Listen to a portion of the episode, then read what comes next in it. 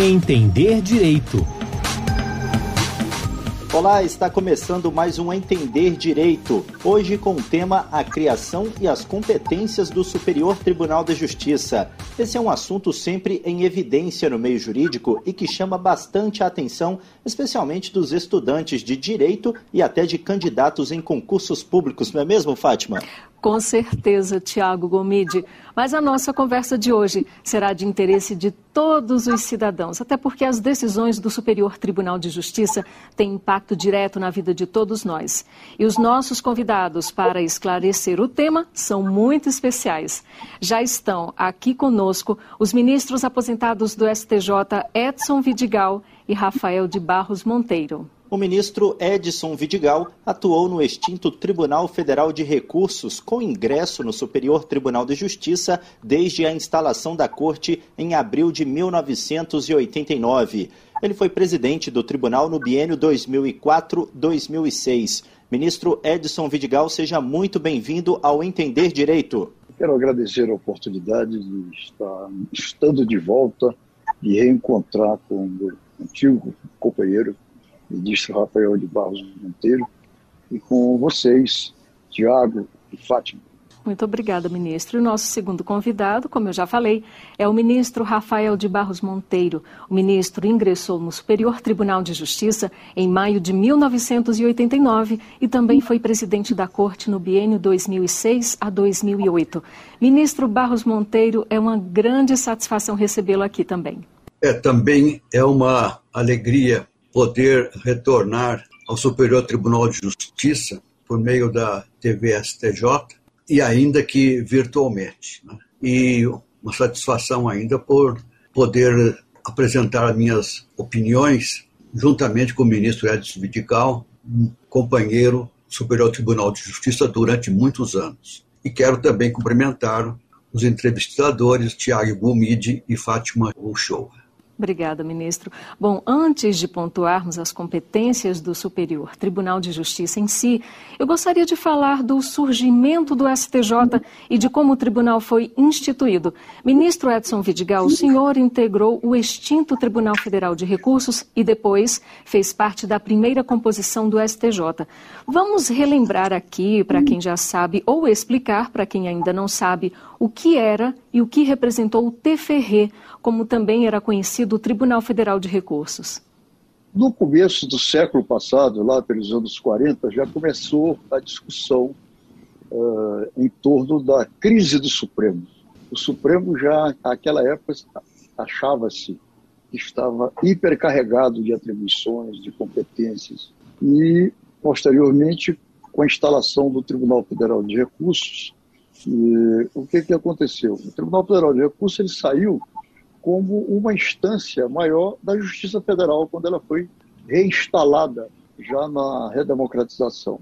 E que o Tribunal Federal de Recurso não era mais nada do que um tribunal, vamos dizer, administrativo da União Federal. Por quê?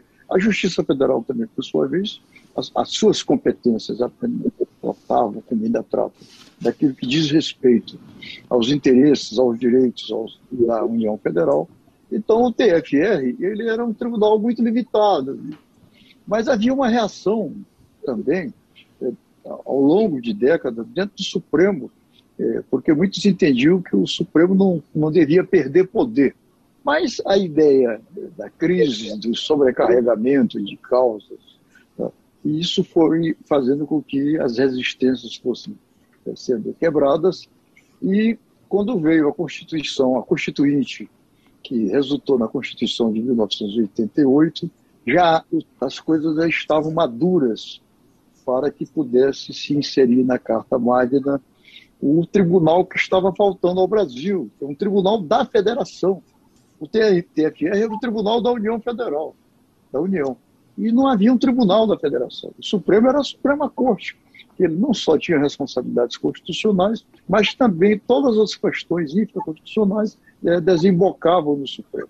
Era muito comum se ouvir dizer de qualquer brasileiro, em qualquer cidade do interior ou das capitais, quando a pessoa se atribuía dona de um direito, então ela reagia dizendo assim: eu vou até o Supremo, mas eu não desisto. Então o Supremo era, era essa instância última, palavra final em que todos acreditavam. Veio então o Superior Tribunal de Justiça para ser a corte infraconstitucional. Na época em que nós estávamos discutindo a emenda 45, eu era o presidente do STJ, então participei muito ativamente com o presidente do Supremo, que era o ministro Décio Jobi, e com o ministro da Justiça, então que era o ministro Márcio Mais Baixo. Essas três figuras, eh, elas articulavam entre si ideias que eram então levadas à, à comissão mista que cuidava da emenda 45, muitas, que teve o número de 45, muitas é, audiências públicas na CCJ do Senado e etc. E eu cheguei, na época, até a sugerir, mas quem era doido de aceitar? Sugeri que o Supremo ficasse apenas como Corte Constitucional e que, por conseguinte, todas as questões elas brotavam da infraconstitucionalidade, então que isso tudo ficasse com o Superior Tribunal de Justiça. Hoje já está todo mundo vendo que o Supremo, de novo, está sobrecarregado, etc. Criou-se a súmula vinculante também como forma de barrar é, recursos repetitivos, etc. Mas ele já, já, já há muita queixa dessa crise que ensejou né, a criação do STJ.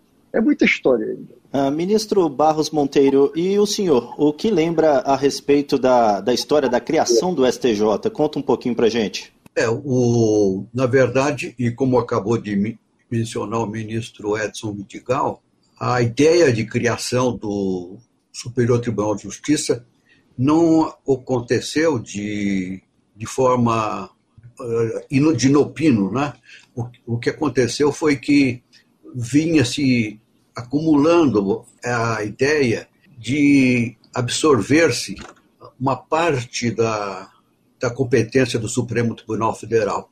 E mais de forma saliente, houve uma reunião, uma mesa redonda na Fundação Getúlio Vargas, presidida essa mesa redonda pelo ministro Temístocles Brandão Cavalcante, e ali se discutiu justamente a ideia de, de se instituir um recurso que ficasse com essa parte do, do, da competência do Supremo relativa a, a, aos litígios referentes à, legislação infraconstitucional não especializada. Houve, houve várias discussões, vários juristas se manifestaram a favor, e afinal em 1988, essa ideia acabou por vingar, de determinando-se, então, a criação do Superior Tribunal de Justiça, destinado a zelar pela autoridade e pela uniformidade do direito federal. Não tenho lembrança de algum, algum ato, alguma ideia contestatória sobre a instituição do STJ. Tanto isto é verdade que, numa conferência logo no início das atividades do, da Corte Superior, o professor Miguel Reale afirmou claramente que era oportuníssima a existência do Superior Tribunal de Justiça. E hoje nós estamos vendo que, se realmente não houvesse a criação desta Corte Superior, a justiça brasileira estaria num verdadeiro caos. Eu quero lembrar, junto com o ministro Edson Vidigal, que no antigo Tribunal Federal de Recursos foi nomeada uma comissão de constituinte. E essa comissão, integrada por ministros da Corte do TFR, trabalhou muito com denodo, comparecendo ao Congresso Nacional e apresentando sugestões. E esse trabalho, a meu ver, foi muito profícuo e acabou dando o devido resultado. Bom, ainda há quem pense que o STJ funciona como tribunal de terceiro grau de jurisdição, ou seja, que seria uma terceira instância. Ministro Edson Vidigal, como é que o senhor avalia essa questão? Para muitos, ainda na, para muitos na prática, o STJ ainda, ainda seria uma terceira instância, o tribunal de passagem para o Supremo. Mas isso não é verdadeiro. O Superior Tribunal de Justiça, como bem é, discorreu o ministro Barros Monteiro, ele é o tribunal da federação, uma corte infraconstitucional. Por que, que fala-se tribunal da federação? Vamos imaginar o Senado, o Congresso Nacional, que tem o Senado da República, que representa os estados, é composto por representantes dos estados, e a Câmara dos Deputados, que é composta por representantes do povo. Na verdade, o elo que consolida, que, que, que faz a moldura federativa, é o Senado, que representa os estados. Então, estava faltando, estava faltando uma corte que pudesse é, receber, é, em grau de recurso, claro, é, as questões também dos estados, porque tudo desaguava para o Supremo Tribunal Federal. Então, daí foi, como lembrou o ministro Barros Monteiro, a questão do recurso especial, que desdobrou, portanto, o famoso recurso extraordinário antigo do Supremo Tribunal Federal. E com isso, o recurso especial passou a ser o grande instrumento, vamos dizer assim, realizador da unificação do direito nacional federal. Apenas a título de curiosidade, houve um tempo no Brasil em que os estados detinham a competência de legislar sobre matéria processual e esses estados, matéria penal, matéria civil, processual, isso dentro do modelo federativo ideal, né? É, se você for ao, ao, ao, México, Estados Unidos mexicanos, você vai ver que lá tem Código Penal Municipal, Código Penal Estadual, e Código Penal Nacional, tem Código de Processo Penal Municipal e etc. Quer dizer, a coisa toda distribuída de acordo com a realidade de cada comunidade, vamos dizer assim, município, Estado e, e União Federal. Pois bem, nós tivemos, por exemplo, o Código de Processo Civil do Estado do Piauí. Foi seguido por outros estados. Então, aqui e acolá, um estado tinha o direito de, no direito de legislar matéria processual, ele então é, é, criava os seus ritos procedimentais. Com o STJ, nós então encontramos, vamos dizer, é, é, a linguagem, o idioma para que o país inteiro falasse um direito nacional federal só. Daí é que vem no recurso especial a, a, o cabimento, o pressuposto do recurso especial quando as decisões se confrontam, no caso da jurisprudência, ou do STJ, ou de um, de um tribunal de um Estado em relação ao tribunal do outro. É quando então o STJ atua como árbitro para unificar esse entendimento. Não pode haver cada estado interpretando a lei federal a seu, bel, a seu modo. Então, isso foi uma grande conquista. Né? Só é, esse artigo 105, inciso 3, e as letras A, B e C, só isso aí, por si, já justificaria a criação do Superior Tribunal de Justiça. É claro que nós estamos aqui reunidos para falar de competências no plural e outras e outras competências foram, então, é, é, vamos dizer, é, foram, foram é, é, localizadas e atribuídas ao Superior Tribunal de Justiça. E em sua avaliação, ministro Barros Monteiro, o papel do STJ como corte infraconstitucional está bem delimitado na prática? Isto é, o objetivo de que o STJ não se tornasse um tribunal de passagem ou de terceira instância já ficou bem estabelecido?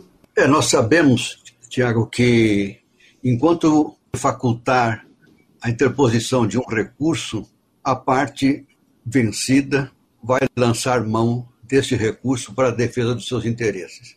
O recurso especial tem, tem natureza extraordinária. Ele é uma espécie de recurso extraordinário. Nós temos o recurso extraordinário propriamente dito, matéria constitucional, e o recurso especial, matéria infraconstitucional, não especializada. A parte procura, de todas as formas, obter uma releitura do que decidiram as cortes estaduais e os, os tribunais regionais federais. Mas é sabido que o, o STJ não tem atribuição para examinar fatos e provas. Essa compreensão é difícil. Daí a pletora de serviço que assoberba o tribunal desde praticamente a sua instalação. Inúmeras providências têm sido tomadas, inclusive à época da presidência do ministro Edson Vidigal, para obviar esse acúmulo de serviço. Então, foram instituídos os, os núcleos de triagem. Hoje nós temos vários núcleos, inclusive núcleos de precedentes qualificados, que são denominados os NURER, né? como to todos sabemos. Essas medidas todas visam, de certa maneira, desafogar o Superior Tribunal de Justiça. Isso vem sendo feito gradativamente à medida que os problemas vão surgindo. Bom, vale frisar aqui que o STJ é considerado o Tribunal da Nação, porque é o único órgão de superposição das justiças federal e estadual, sendo o tribunal responsável pela uniformização do direito comum não especializado em relação aos 27 tribunais de justiça dos estados, do DF e dos cinco tribunais regionais federais, que poderão ser seis, contando com a autorização ainda em análise para o TRF6 em Minas Gerais. Falando nisso, ministro Barros Monteiro, eu gostaria que o senhor detalhasse para a gente essa competência que foi extraída do Supremo Tribunal Federal pela Constituição, não é isso? É, na verdade, a Constituição de 88 trouxe um, uma competência bastante acentuada, grande mesmo, para o Superior Tribunal de Justiça. A inovação mais sensível que eu posso avaliar é justamente a criação do, do recurso especial. O recurso especial foi, como já foi dito, inclusive pelo ministro Edson Vidigal, ele foi desdobrado do recurso extraordinário uh, da competência do Supremo Tribunal Federal. Em decorrência da modificação do recurso extraordinário, em especial o desdobramento, como já foi dito, o que aconteceu é que no início da, das atividades do Superior Tribunal de Justiça, o Supremo Tribunal Federal separou, fez, um, fez uma espécie de uma simulação e verificou quais eram os processos interpostos com, pelo, como extraordinários que tratavam exclusivamente de matéria infraconstitucional. E o que aconteceu? Que o Supremo, então, fez uma separação e determinou a remessa desses autos que cuidavam de matéria infraconstitucional para o STJ. O que aconteceu é que nós recebemos no STJ, logo no início da sua jurisdição, inúmeros processos de recurso extraordinário, mas tratando de matéria infraconstitucional, e que foram todos eles paulatinamente sendo decididos. A Constituição Federal atribuiu uma competência para o STJ enorme. Mandados de segurança, habeas data, habeas corpus em determinados casos, como também ocorre com mandado de segurança, conflitos de competência, a reclamação para a preservação da sua competência e para a garantia da autoridade das suas decisões, conflitos de atribuições e o, o mandado de injunção também em hipóteses especificadas.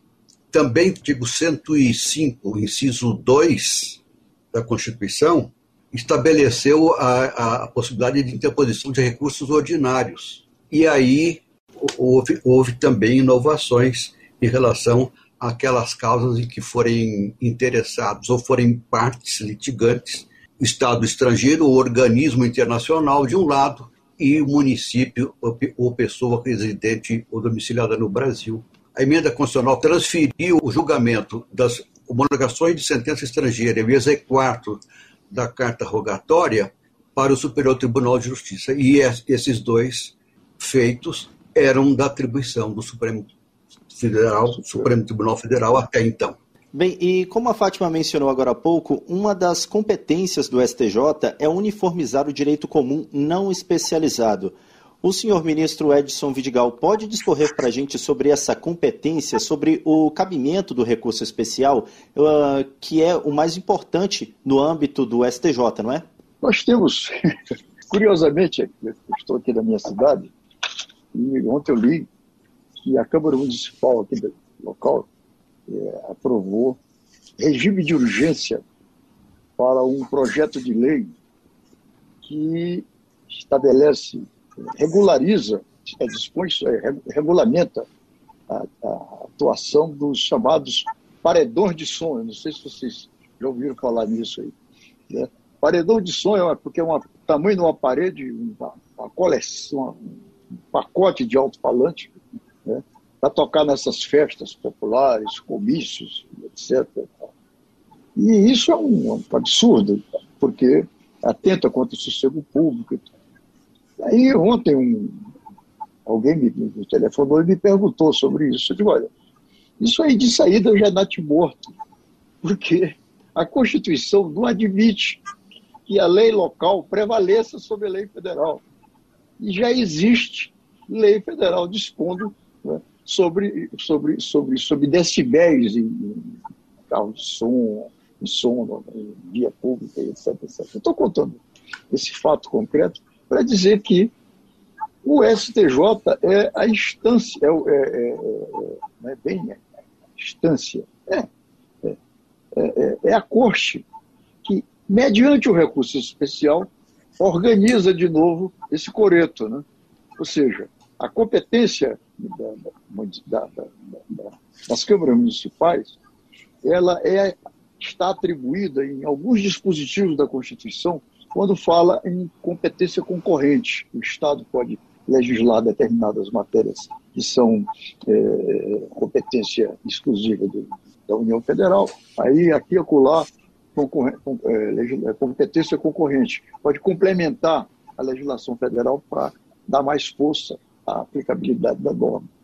Então, essa, esse, esse dispositivo que está lá no artigo 105, na letra, inciso 3, na letra B, compete ao Superior Tribunal de Justiça julgar, julgar processar e julgar. Inciso 1. Julgar em recurso ordinário, né, habeas corpus, etc. Aí, de novo, julgar em recurso especial as causas decididas e únicas. B. Que julgar válido ato de governo local contestado em face de lei federal. Então, esse aqui também é um grande momento para a uniformização da linguagem do direito nacional federal. Quer dizer, não pode vir uma Câmara Municipal, uma Assembleia Legislativa, aqui e acolá, e legislar no seu território, né, na jurisdição do seu território, contrariando disposição da lei federal pré-existente. E se vem uma lei eh, federal eh, pós, a, a, a norma local cai, ela, ela é derrogada, porque é uma questão da hierarquia. Então eu, eu me fixo aqui nesse ponto, mas para dizer que, como lembrou o ministro Barros só o recurso especial em si, com todas essas, essas, essas é, possibilidades de, de essas possibilidades de admissibilidade é uma rima horrível, né? com todas essas configurações é, previstas no artigo, no artigo 105 da Constituição, ele já vem para prestar um relevantíssimo serviço em prol da federação, do, do, do princípio federativo, que resume e que justifica é, a, a união indissolúvel dos estados, municípios e Distrito Federal. Ministros, ambos já falaram aí do recurso especial que, digamos, é a menina dos olhos no âmbito do Superior Tribunal de Justiça, assim como o recurso extraordinário é para o Supremo Tribunal Federal. Mas eu queria ouvir agora a opinião do ministro Barros Monteiro em relação à importância, à relevância do recurso especial para a uniformização da legislação federal. Não, essa importância, todos são unânimes em dizer que é inegável, né? Na verdade, o Superior Tribunal de Justiça, ele delibera sobre todo o direito nacional não infraconstitucional não especializado. Eu me lembro que a Corte passou por todo o Código de Processo Civil de 1973. Quase todas as disposições foram objeto de apreciação por esta casa. Além da parte processual, a, a parte mais importante ou relevante, que é a, a área do direito material, direito civil, o Código Civil de 2002 foi, foi muito, muito analisado, né? questões de família, questões empresariais, questões de falência, enfim, todo, todo, toda essa área do direito privado. E a influência, o reflexo dessas decisões é muito claro, não só na nossa ordem jurídica brasileira, como também no, na sociedade em geral. Eu, eu, acredito que todos os operadores de direito têm uma atenção específica, direta, em relação ao que CID, ao que estabelece a jurisprudência do Superior Tribunal de Justiça a respeito. Ministro Edson Vidigal, além do recurso especial, a competência recursal do STJ ainda abrange outros recursos, como o recurso em mandado de segurança e recurso em habeas corpus. Quando que é possível interpor esses dois recursos perante o STJ? Como a letra constitucional esclarece, é recurso. Então, é, isso significa que ou algum tribunal regional federal ou algum tribunal estadual, a decisão em matéria penal, estou falando aqui de recurso de habeas corpus, a decisão adotada em matéria criminal, penal, é, ela comporta o recurso ordinário ao Superior Tribunal de Justiça. No começo, o STJ admite, porque há toda um, uma sequência de ritos para a interposição desse recurso.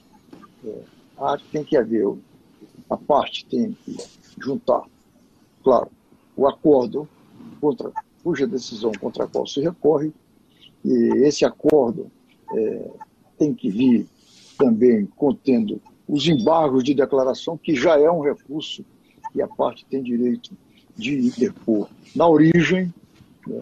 porque se pular, digo, ué, e não, não recorreu da decisão, então o embargo de declaração é um recurso importantíssimo, que é uma pena que ele está muito banalizado, tanto pela parte, pela, pelas partes quanto por muitos operadores do direito. Muito banalizado. Parece que é um carimbo. Você entra com embargo de declaração, aí já vem logo a resposta.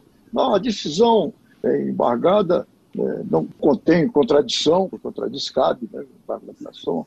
Não é isso, né? Os pressupostos para a interposição do embargo de declaração. Então é muito difícil, mas se não vê um caso de interpor, já sabendo que vai dizer que não, que, não, que, que vai ser indeferido, mas você junta.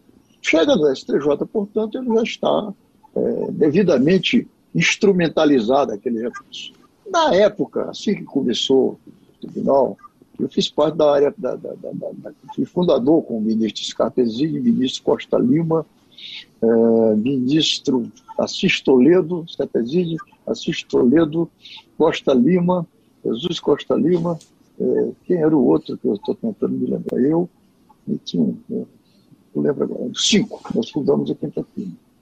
E eu fiquei na quinta turma até sair para as, as funções administrativas. Foi bem, para dizer, e lá na quinta turma, que hoje é conhecido como Câmara de Gás, é uma brincadeira, mas é lá as pessoas admitem. Né? Pois bem, então lá na quinta turma, foi até sugestão do ministro Assis Toledo, o recurso ordinário em habeas corpus passou a dispensar essas formalidades, considerando que o habeas corpus é o chamado remédio urgente, que precisa de uma resposta urgente, né, porque ele trata de, da reparação do direito à liberdade, ao direito de locomoção. É, ele também se presta para como preventivo de ameaça ou coação, é, ameaça de coação ilegal contra a liberdade de viver, etc. Então, o, a quinta turma entendeu de conhecer dessas interposições, sem esses prolegômenos, vamos dizer assim, e transformando em substitutivo de recurso ordinário. O Supremo também passou a adotar, né, aqui e acolá, né, o chamado substitutivo de recurso ordinário. Hoje não há mais isso, não. O recurso ele tem que vir mesmo de acordo com os cânones processuais. E nessas hipóteses, é claro, ele objetiva é, desconstituir, reparar ou reformar, alterar a decisão recorrida tanto do Tribunal que pode ser tanto do Tribunal de Justiça do Estado quanto pode ser também de algum Tribunal Regional Federal. Do mesmo modo, né, o mandato de segurança, ao mesmo tempo em que o habeas corpus ele se volta para a proteção de um direito fundamentalíssimo, que é o direito à liberdade, né? o direito de locomoção. O mandato de segurança, que veio muito, muito depois, foi proposição na Câmara dos Deputados da iniciativa do então deputado e depois senador, professor de Direito, Clodomir Cardoso. e ele veio, então, para garantir o direito líquido e certo.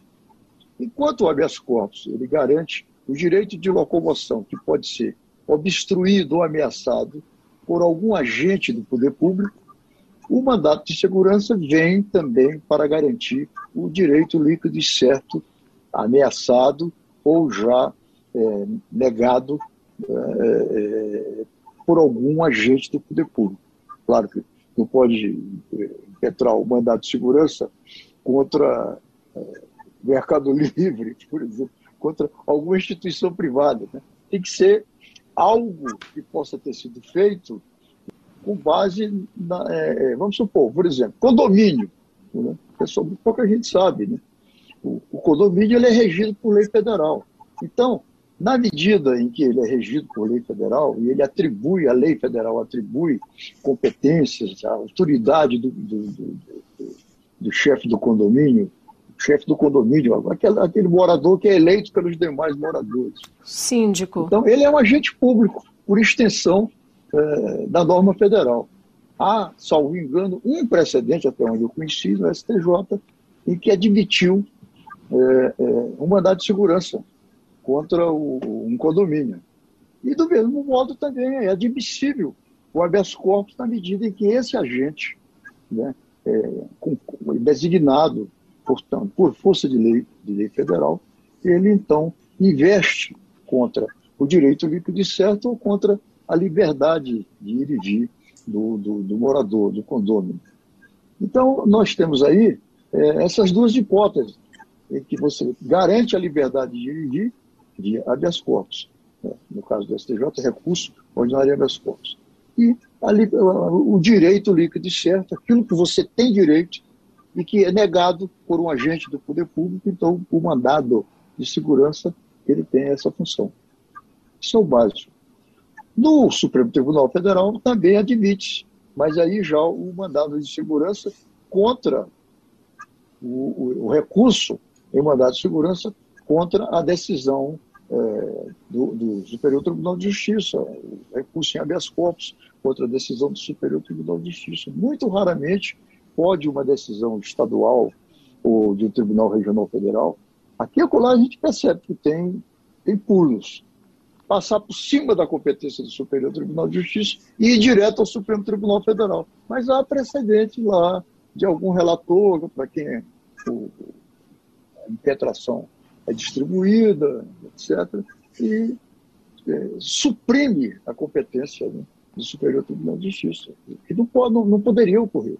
Mas em nome também do remédio heróico, né, né, né nós vamos encontrar, fazer uma pesquisa e nós vamos encontrar precedentes no Supremo Tribunal Federal, suprimindo instância do, a instância do Superior Tribunal de Justiça.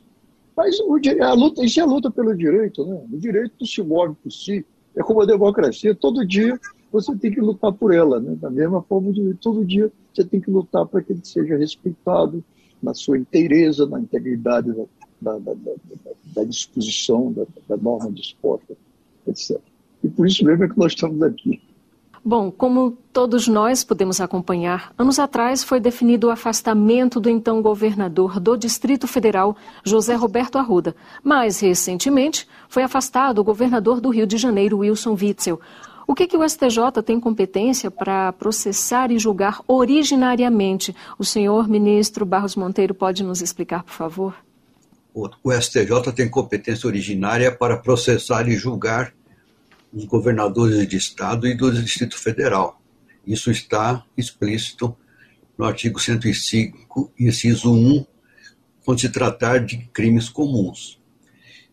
Se o, o STJ tem essa competência, evidentemente que no curso do processo ele pode determinar o afastamento do, dos réus governadores. A disposição da lei é, é clara e não, não, não, há, não há dúvida a respeito.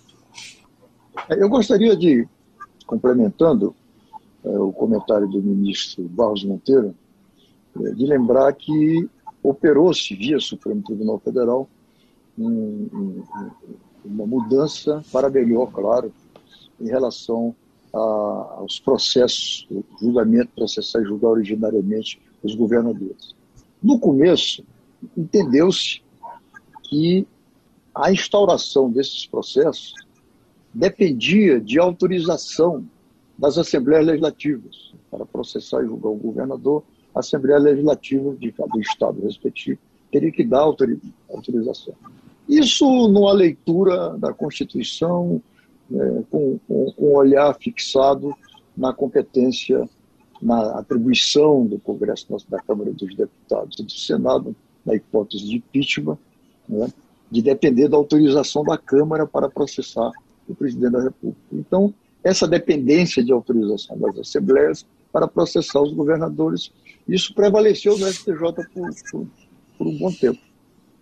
Mas o direito é isso, ele evolui à medida quanto mais discute, etc. Eu é, tive.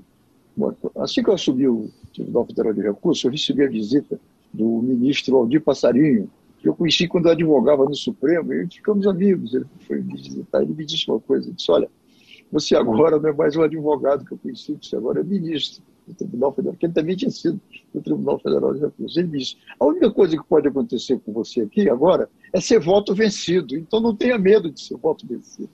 Um outro ministro também do Federal de Recursos, ministro Carlos Veloso, foi também Federal de Recursos, foi no STJ, depois foi do Supremo. Então ele cunhou uma outra expressão, que o voto vencido é o cupim do acordo. Isso te dizer que, nessa hipótese, nesse caso, o tribunal sempre é, negava autorização, né, é, não conhecia do pedido de, para processar, não recebia denúncia, porque né, quando a Assembleia Legislativa não, não, não, não aprovava, não, não autorizava. E 99% dos casos não, não, não, aconteciam porque as assembleias não, não concediam autorização. E então tive é, essa oportunidade de ter sido o primeiro voto vencido nessa questão lá eu já tinha um voto prontinho, já juntava lá e ele era voto vencido, o cupim do acordo. Mas, muito, muito, muito, muito depois, o Supremo entendeu que não era necessária a autorização das Assembleias Legislativas. Então, o Ministério Público, ele entra direto, e aí ele pode, por isso, como lembrou o ministro Paulo Monteiro, também, se ele pode afastar, decretar o afastamento do cargo, ele pode até mandar prender. Né? nas hipóteses que forem que couber prisão preventiva, etc. Então, você vê que o, o, o STJ ele foi, cres, foi crescendo na medida em que, mesmo sem mudar a letra constitucional, claro, foi se adequando à interpretação de acordo com a, com a realidade. E essa é a função. Né? Não se pode ter uma lei para cada momento, né? uma norma constitucional para cada instante. Essa é que é a função do julgador, é interpretar né, e fazer valer. Essa é a questão. Por isso que nós temos também, os tribunais têm essa competência de receber a reclamação que objetiva é, preservar a autoridade da decisão, a aplicação da, da, da, da decisão e a autoridade do, do, da corte que, que, que decidiu. E eu tenho a impressão que eu deixei claro essa, essa questão. É, eu gostaria de, de confirmar toda a, a, dissertação do ministro Vidigal, muito adequada ao caso, porque o, o, o, Superior Tribunal de Justiça, por várias decisões da Corte Especial, determinou que antes da, de tudo houvesse a requisição da autorização da Assembleia Estadual a que correspondia o acusado. O Supremo acabou uh, abolindo essa exigência, e é o que ocorre até hoje. Bem, ministros, não poderíamos deixar de falar né, dos julgamentos sob o rito dos recursos especiais repetitivos, que é intrínseco ao Superior Tribunal de Justiça e também dos precedentes qualificados. Qual a relevância desses dois procedimentos para o judiciário de um modo geral e também para o próprio jurisdicionado? Ministro Edson Vidigal, por favor, pode começar com a sua avaliação? Nós, por muito tempo, é, ansiávamos, nós, nós advogados e nós é, julgadores, ansiávamos pela, pela súmula vinculante. Você sabe que foi o ministro Vitor Nunes Leal no Supremo, quando ele atuava no Supremo, e começou a catalogar aquelas decisões e ele foi fazendo umas fichinhas e tal. Quando chegava um determinado processo, ele lembrava que o, o Supremo já tinha julgado algo semelhante, né? no tema igual. Editou-se então a súmula. Né? Nasceu do Supremo é, originariamente da ideia do ministro Tito Nunes Leal. O Supremo começou a aplicar a sua súmula, etc.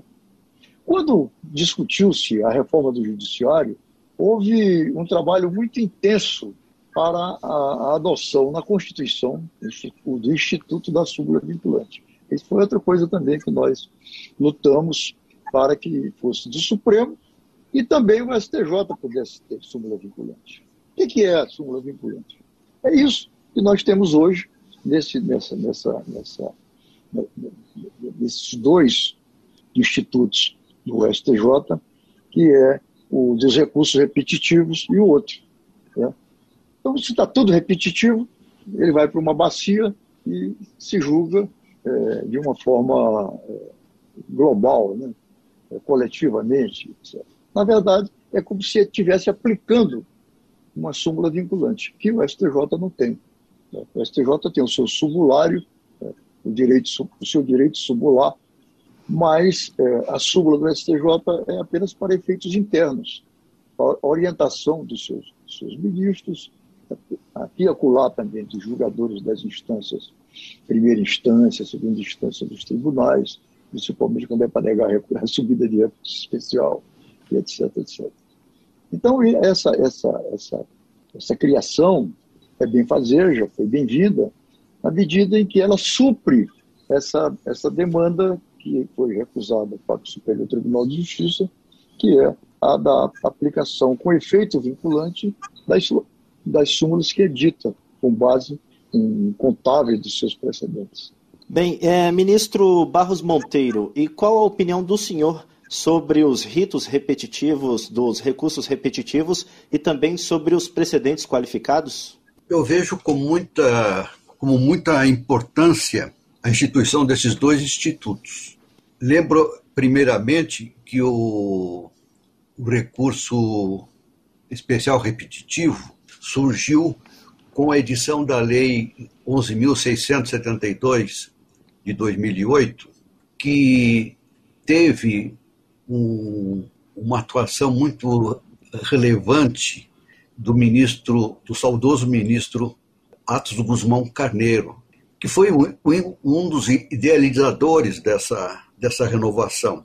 E Sua Excelência lutou e conseguiu ver implementada e, e vitoriosa, como vemos nos dias de hoje.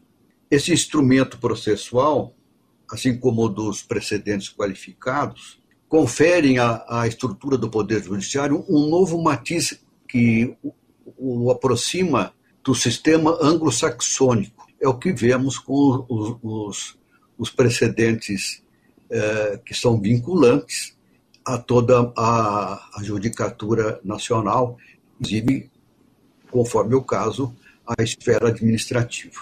Com esses dois instrumentos, ficam prestigiados os princípios da eficiência, da celeridade da economia processual e dois requisitos que estão previstos no Código 2015, Código de Processo Civil 2015, ou seja, a isonomia e a segurança jurídica. Eu penso que esse, todos esses elementos corroboram para que a justiça seja mais ágil como é necessário. Ministros, agora eu queria ouvir a opinião de ambos. Os senhores avaliam que o Código de Processo Civil deveria ter dado efeito vinculante às decisões do STJ? Ministro Barros Monteiro, pode começar, por favor. Sim, o efeito vinculante só ocorre em determinados casos, como se dá no desfecho do, do procedimento dos recursos repetitivos. Mas eu penso que uh, essa extensão ao recurso especial do efeito vinculante deveria ser estendido, segundo pensam muitos juristas, deveria ser estendido o requisito da repercussão geral, que é necessário ao recurso extraordinário, deveria ser ele estendido ao, ao recurso especial. E, com isso, determinadas decisões do, do, do Tribunal da Cidadania seriam teriam efeito vinculante, como é da opinião da maioria dos juristas brasileiros. E qual a sua avaliação, ministro Edson Vidigal, sobre esse ponto quanto ao efeito vinculante que poderia ou deveria ter sido dado pelo Código de Processo Civil às decisões do STJ? Bom, até onde eu alcanço, eu penso que para se estender o efeito vinculante às súmulas do STJ, seria necessário uma emenda constitucional. Eu acho que o Código, sendo uma norma infraconstitucional, é, não comportaria é, essa decisão. Ao mesmo tempo, eu estou ao lado do ministro Barros Monteiro e nós outros estamos ao lado da maioria dos pensadores do direito com relação a isso que já se discute, que está amadurecendo e que, conforme essa informação que nos trouxe, já está sendo objeto de uma proposta, uma PEC, uma proposta de emenda constitucional, que é a questão da repercussão geral né, para o STJ. Nada contra, ao contrário, é favorável a que se, amplie né, para até o STJ o efeito vinculante é, das nossas decisões simuladas. Né. Mas é, nada é, coligiria, né, nada iria em colisão com o que também, ao mesmo tempo, se discute em relação à repercussão geral. Eu acho que o ministro Barros Monteiro traduziu muito bem, objetivamente, esse, esse quesito. Bem, para encerrarmos essa nossa conversa de hoje, eu também gostaria de ouvir de ambos qual a importância de fazer parte e ajudar a construir a história do Tribunal da Cidadania. Ministro Barros Monteiro, por favor, o senhor primeiro. Bom, eu, eu vejo que o Superior Tribunal de Justiça durante esses mais de 30 anos de existência, consolidou de maneira efetiva a sua jurisprudência nas suas várias áreas de atuação, expedindo súmulas, adaptando o mecanismo de, da, da, da, sua, da sua área de, de funcionamento, dinamizando o processamento interno da, das demandas no tribunal, de sorte que eu penso que cada um dos ministros que, que atuaram, que atuaram e vem atuando, e, e, e provavelmente os novos que virão, também continuarão nessa, nesse mesmo sistema de atualizar o serviço, de proceder a uma gestão que sempre evolua no sentido de que a prestação jurisdicional seja a melhor possível. Eu tenho a impressão que cada um tem a sua parte na história do tribunal. Agora eu quero ouvir o ministro Edson Vidigal. Ministro, qual a relevância de o senhor né, ter feito parte da história do Superior Tribunal de Justiça? Tenho muito orgulho é, pessoal pela vida ter me colocado no Tribunal Federal de Recursos e, em seguida, pelas disposições transitórias, ter chegado à composição originária do, do Superior Tribunal de Justiça. E eu digo esse orgulho porque é, eu tinha 44 anos de idade quando cheguei ao Tribunal Federal de Recursos. Só me engano, um, um ano e meio depois, já se constituía o Superior Tribunal de Justiça. Então, o melhor da minha vida, eu não, eu, eu, eu, eu vivi, não gastei eu não consumi, eu vivi é, nessa eterna luta pela, pela realização da justiça que não se, não, se realiza, não se possibilita sem um bom direito interpretado. Então, para mim, foi um grande aprendizado.